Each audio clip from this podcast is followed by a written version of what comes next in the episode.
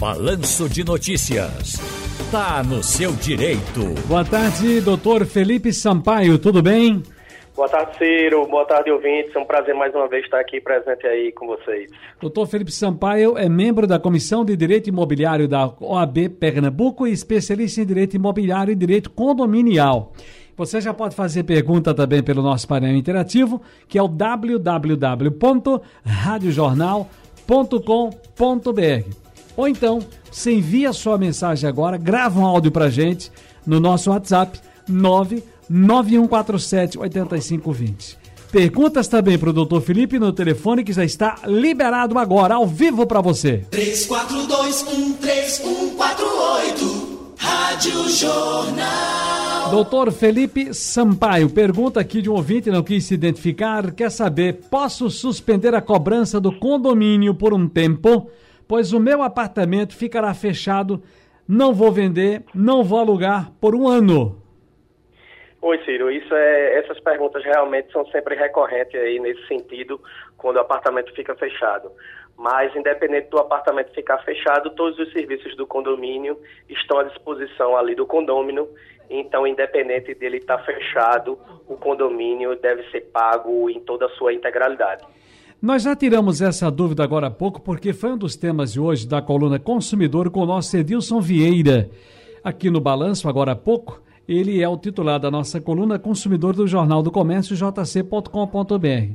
E eu trouxe, ele trouxe um tema para a gente bem interessante, mais uma vez eu quero dividir com o senhor, porque a gente amiudando fica melhor para as pessoas entenderem. Ah, quando o imóvel vai a leilão por conta de dívidas com banco, pode ser um bom negócio para quem compra, porque o preço de venda quase sempre fica abaixo do praticado pelo mercado. Mas essa operação não precisa ser um prejuízo total para o mutuário que ficou sem imóvel. Pouca gente, doutor Felipe Sampaio, sabe, mas o banco é obrigado a devolver o valor que sobrou da venda, depois que o montante da dívida é paga. Já discutindo isso aqui, eu só queria mais uma vez, se o senhor quiser fazer uma avaliação sobre isso, porque, por exemplo, eu comprei um apartamento, 200 mil reais, paguei 50 mil de entrada, nos meses subsequentes, eu fui pagando, pagando, pagando, pagando, pagando, pagando, cheguei a pagar até 40 mil reais de em prestações, né, dentro daquilo que ficou acertado, mas eu quebrei. Aí ficaram 110 mil sem eu pagar. E aí passaram-se os meses, passaram-se os meses, o banco foi lá, fez todas aquelas tratativas normais, e o banco disse: olha, seu Ciro, seu Felipe, seu Big, Dona Val, sinto muito para o senhor ter que deixar aqui o imóvel, o imóvel pertence ao banco e ele vai a leilão. Muita gente ainda fica morando até o leilão se dar. A pessoa não sabe é que quando vende lá foi 200 mil, venderam de repente no leilão por 260 mil. Naquele sessentinha lá, eu tenho direito, né, doutor Felipe?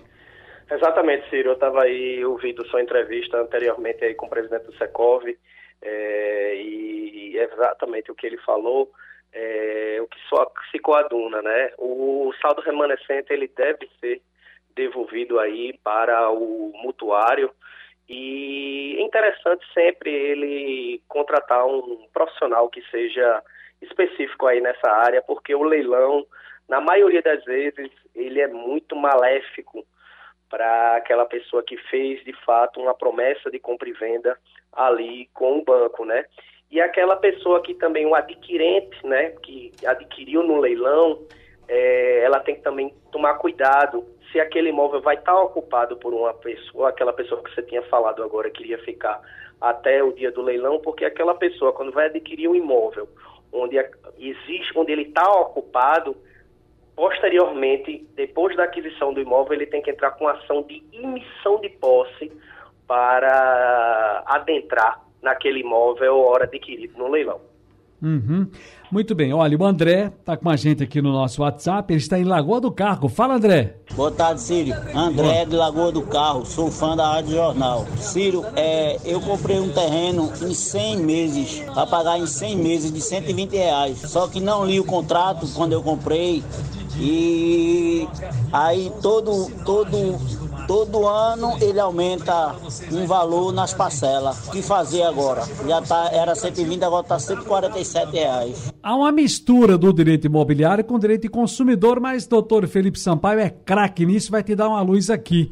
E aí, doutor Felipe, nosso amigo André, lá em Lagoa do Carro, o que é que a gente diz? É, Ciro, aí no início, né, da, da, da, ali do, do negócio jurídico, que é a assinatura do contrato, né, ele não poderia, em momento algum, assinar aquele contrato sem ler, porque o que é de fundamental importância é exatamente a gente saber qual o índice de reajuste aí anual aí do contrato, né? E a gente vê, por exemplo, a exemplo do IGPM, né? O IGPM, que é um índice mais utilizado aí para essas questões de mercado imobiliário, eles subiram de um modo aí exorbitante, houve essa flutuação aí no mercado. Então, infelizmente, para esse momento aí, é o, inter... o que, que eu aconselho? Ele olhar o que existe no, na promessa de compra e venda a título de rescisão, porque se ele não vai poder pagar, é interessante ele fazer aí é, esse distrato, porque mais adiante, quanto mais tempo demorar, mais juros ele vai estar tá pagando e mais esse índice aí vai estar tá agravando no negócio dele. Doutor Felipe Sampaio, ah, me permita ter uma brincadeira. Está passando ali no monitor, doutor Felipe, um, um açougueiro, né, um magarefe, cortando carne. E eu tomei até um susto, que para comprar carne está tão difícil, né, rapaz, que a gente toma susto quando vê. Negócio está sério. Mas olha, aqui com a nossa, o nosso tema é o seguinte. O camarada deixou a pergunta que diz o seguinte: olha, para diminuir os efeitos da inadimplência, pode o condomínio implantar um sistema de desconto pelo pagamento antecipado da cota condominial? Veja só, Ciro, esse é um assunto, digamos assim, que não é pacífico ainda no judiciário. Existem juízes que entendem que esse desconto por pontualidade ele é legal, tendo em vista que realmente funciona para, digamos assim, um adimplemento mais eficaz. E tem juízes que entendem que essa questão dos descontos por pontualidade, eles têm, digamos assim, uma multa exorbitante ali dentro, porque sempre o desconto ali, ele ultrapassa o, o valor legal que é uma multa de 2% e 1% de juros mensal. Então, o entendimento dos que não coadunam com o desconto por pontualidade é justamente nesse sentido. Agora, muitos, muitos moradores de condomínio procuram, uh, costumam procurar os síndicos fora do expediente comercial. Tá vendo um cidadão dizendo assim, rapaz, negócio de ser cínico, sei não, viu? Eu estou em casa, no domingo, 8 da noite, vendo o meu programa preferido de televisão, acaba ou então, priu, priu, priu, liga lá no interfone. E aí, doutor Felipe Sampaio? É, a bem da verdade, o síndico ele não é o funcionário do condomínio, né? Mas ele tem que saber que quando ele se reveste dessa função, ele tem que dedicar uma boa parte do seu tempo, né? Tendo em vista que ele é o, o representante legal, né? Então, é importante ali que ele esteja, digamos assim, à disposição Agora, existem alguns síndicos que estabelecem um, um, horário de atendimento ali para, para os condôminos, né? Exatamente para disciplinar essa questão, porque o síndico precisa também de ter o horário dele de descanso, o momento dele estar com a família dele, e ele não pode a todo, a todo tempo estar sendo importunado. E aí um conselho que eu dou para os síndicos que que dos condomínios que eu advogo é colocar ali, ou estabelecer um horário ou colocar aquele livro de ocorrências é, junto a, ao porteiro lá na portaria, para que mais adiante ele possa olhar e resolver esses conflitos. Uhum. Ok, deixa eu ir com a Josefa. Josefa chegou aqui no nosso WhatsApp. Oi, Josefa. Oi, Ciro, boa tarde. Eu gostaria de saber, a minha tia faleceu, deixa uma casa. Faz cinco anos que a casa está abandonada. Eu resolvi ajeitar essa casa para mim, só que a conta de água e energia estão cortadas. Eu gostaria de saber, eu tenho obrigação de pagar essa conta de água e de energia ou a CELP e a Compesa têm obrigação de fazer uma nova ligação para mim? Então, eu pagaria, eu quero morar.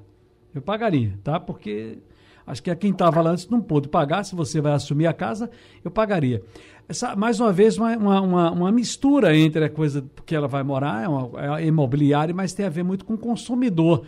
Dá uma dica para ela aí, doutor Felipe. Isso, na bem da verdade, né, aí envolve também o direito sucessório, né? Era uma tia dela e aí a tia faleceu e ela quer retomar primeiro de tudo, teria que ver a questão aí do inventário, quem seriam os herdeiros, como é que, como é que seria feito essa transmissão desse bem no primeiro momento. E no segundo momento, depois de legalizada essa questão, ela para ela poder realmente tomar posse do imóvel, a, a Compesa, tanto a Compesa como a CELP, ela deve regularizar, até porque a gente teria que olhar uma, uma situação passada para saber se realmente, com o falecimento dessa pessoa, se os herdeiros foram lá, pediram para cancelar, entendeu? Enfim, teria que olhar junto à Compesa e à CELP para a gente, digamos assim, ter umas informações é, é, mais detalhadas para poder, digamos assim, dar uma solução aí para esse tipo de, de caso. Perfeito. Há um direito aí de direito de famílias e sucessões. Doutor Felipe Sampaio, ele é advogado, membro da Comissão de Direito Imobiliário da OAB Pernambuco, especialista em direito imobiliário e direito condominial. Um abraço, doutor Felipe, está no seu direito, hein? Um abraço, Ciro, é sempre um prazer informar aí a população.